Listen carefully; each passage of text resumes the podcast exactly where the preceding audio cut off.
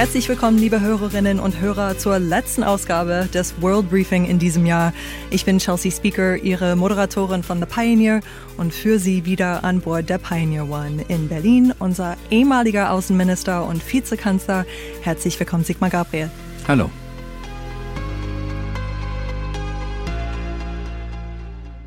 Lassen Sie uns zu Beginn diesmal kurz auf dieses Jahr zurückschauen, auf diese Welt im Wandel, die zwar immer noch von Corona bestimmt ist, aber nicht allein entscheidend.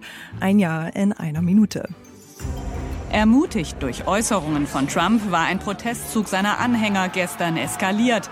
Die Verhaftungswelle in Hongkong geht weiter. Joe Biden wird in rund zwei Stunden den Amtseid ablegen. Massive Lieferprobleme gibt es derzeit bereits in Großbritannien und schuld daran sei der Brexit. Die Knesset bestimmte am Sonntagabend mit hauchdünner Mehrheit den rechten Hardliner Naftali Bennett zum Nachfolger von Benjamin Netanyahu. Auf neutralem Boden sind der russische Präsident Putin und sein US-amerikanischer Kollege Biden erstmals zu Gesprächen zusammengekommen. Der russische Kreml-Kritiker Alexei Nawalny ist kurz nach seiner Landung in Moskau am Flughafen festgenommen worden. Am Flughafen in Kabul haben jetzt die Taliban die Kontrolle übernommen.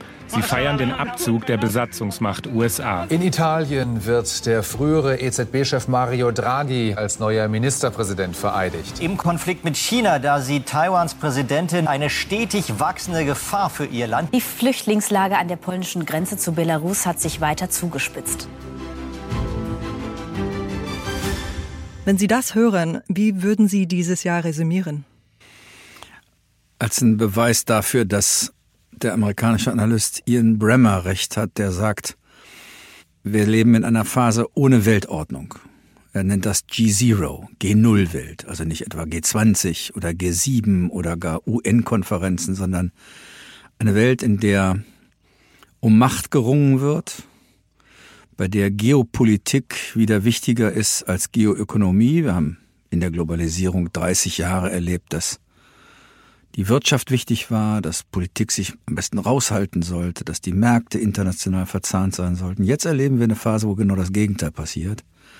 Staaten entscheiden sich sogar gegen ihre wirtschaftlichen Interessen, nur damit sie in diesem Ringen um eine neue Weltordnung Vorteile, Geländegewinne, mehr Macht haben. Ich glaube, wir sind mittendrin in einer solchen G0-Welt und ich vermute, sie wird uns noch eine ganze Weile begleiten.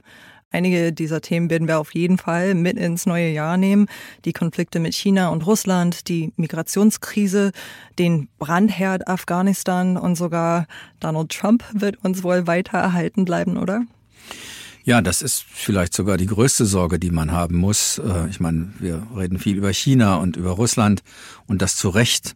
Aber was den Westen am meisten irritieren muss und irritiert, also den Westen nicht als geografischer Begriff, sondern als eine normative Idee, dass die Länder eint, die für Demokratie, für individuelle Freiheitsrechte stehen, die letztlich die Idee haben, dass jeder Mensch frei geboren ist und dass demokratische Verfassungen dafür da sind, die Freiheit der Menschen zu schützen. Wenn, ich, wenn man das unter dem Westen versteht, dann war immer die unbestrittene Führungsnation waren die USA und überall im Westen gibt es Zweifel, ob sie das bleiben, ob Donald Trump die Ausnahme war oder ob Joe Biden die Ausnahme gewesen sein wird oder der Übergangskandidat. Das verunsichert ganz viele.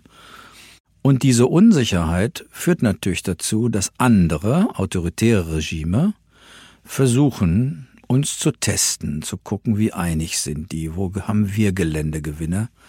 Das ist, glaube ich, die größte Unsicherheit, die uns äh, weiter begleiten wird. Wir haben im nächsten Jahr die sogenannten Midterm Elections. Es spricht vieles dafür, dass die Republikaner zumindest das Repräsentantenhaus zurückgewinnen.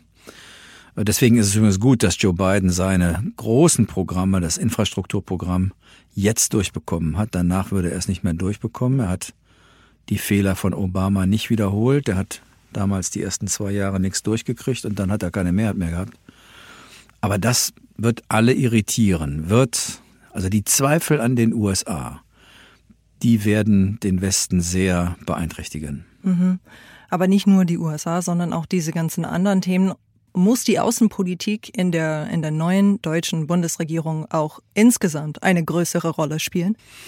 Das wird sie zwangsläufig. In meiner, wir haben gerade einen Wahlkampf hinter uns, bei dem die Außenpolitik gar keine Rolle gespielt hat. Wir haben 300 Minuten Interviews gehabt, der drei Kandidaten und der Kandidatin und der beiden Kandidaten. Und die Journalisten haben nur zu 15 Minuten von den 300 zur Außenpolitik gefragt und das ausschließlich zu Afghanistan. Mhm. Das heißt, wir haben die Welt eigentlich aus dem Augenwinkel wahrgenommen und das wird sich ändern, da bin ich ganz sicher. Die Bundesregierung wird möglicherweise viel mehr mit außenpolitischen Fragen zu tun haben als mit innenpolitischen. Wahrscheinlich stehen wir am Anfang eines Jahrzehnts der Zumutungen. Ich glaube, dass wir ein Jahrzehnt von innen- und außenpolitischen Zumutungen vor uns haben und dass wir hoffentlich eine Regierung haben, die mit dem Unerwarteten klarkommt. Denn Regierungen werden in der Regel nicht dadurch herausgefordert, dass sie den Koalitionsvertrag umsetzen sollen, sondern sie werden herausgefordert von den Dingen, die man, als man diesen Vertrag geschrieben hat, nicht ahnen konnte, dass sie kommen. Was meinen Sie mit Zumutungen ganz konkret? Na, die Pandemie ist eine der aktuell am stärksten spürbaren Zumutungen. Wir wissen nicht, ob diese neue Variante vielleicht sogar unsere Impfstoffe überspringt. Wir haben in Deutschland vor, eine Transformation zu einer CO2-freien Industrienation vorzunehmen, das wird nicht ohne Zumutung gehen. Also zu sagen, wir wollen in Zukunft keine fossilen Brennstoffe mehr für Industrieproduktion und für unsere Wärmeerzeugung haben und für unsere Autos und dann so tun, als ob das nichts kostet. Ich glaube, das wird nicht gut gehen. Und da wir ein Land sind mit Menschen, bei denen es auch geringe Einkommen gibt, wo die Mieten heute schon zu teuer sind, wird die Regierung mit der Frage zu tun haben, wie sie diese Zumutungen eigentlich lindert, wie sie sie gerecht verteilt, aber ohne Zumutungen quasi die größte Veränderung der Industriegesellschaft seit Beginn der industriellen Revolution vorzunehmen. Ich glaube, das geht nicht. Eine dritte Zumutung ist der Wandel unserer eigenen Gesellschaft. Wir werden älter. Ich bin ja so einer der Vertreter des Problems. Wir sind die letzte Generation Babyboomer. Äh, von uns gibt's ganz viele und nach uns kommt der Pillenknick. Und wir haben die Absicht, einfach alt zu werden. Und das müssen die Jungen bezahlen. Und das ist teuer.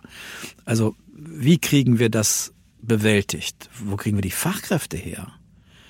Ich war erstaunt, dass wir doch noch sehr viel über Migration reden. Das hat ja oft eher was mit Flucht und Bürgerkrieg zu tun. Und dass wir uns nicht viel stärker dazu bekennen, qualifizierte Fachkräfte nach Deutschland einzuladen. Das geht aber nur, wenn man denen sagt, wenn du hierher kommst, kriegst du die deutsche Staatsbürgerschaft, du kannst hier bleiben, du kriegst hier einen ordentlichen Job. Wenn wir das nicht machen, dann haben wir zwar Zuwanderung, aber oft Zuwanderung, für die wir keine Arbeit haben. Mhm. Und gleichzeitig fehlen uns Leute, die qualifiziert sind. Das alles sind auch innenpolitische Zumutungen. Das dann alles mit einem ordentlichen Haushalt hinzukriegen, das wird nicht einfach. Soweit der Einblick in das heutige Gespräch. Wir schauen natürlich noch genauer auf die einzelnen außenpolitischen Herausforderungen der Zukunft und welche Rolle Deutschland hier spielen kann oder sogar muss. Die komplette Ausgabe hören Sie als Teil unserer Pioneer-Familie. Mit Ihrer Unterstützung ermöglichen Sie werbefreien Qualitätsjournalismus, der weit über diesen Podcast hier hinausgeht. Alle Informationen dazu finden Sie auf thepioneer.de oder Sie laden sich unsere Podcast-App runter und werden Podcast Pioneer. Ich hoffe, wir hören uns bald in aller Ausführlichkeit wieder. Ich wünsche Ihnen ein schönes Wochenende, ein besinnliches Fest und freue mich aufs nächste Mal im neuen Jahr. Ihre Chelsea Speaker.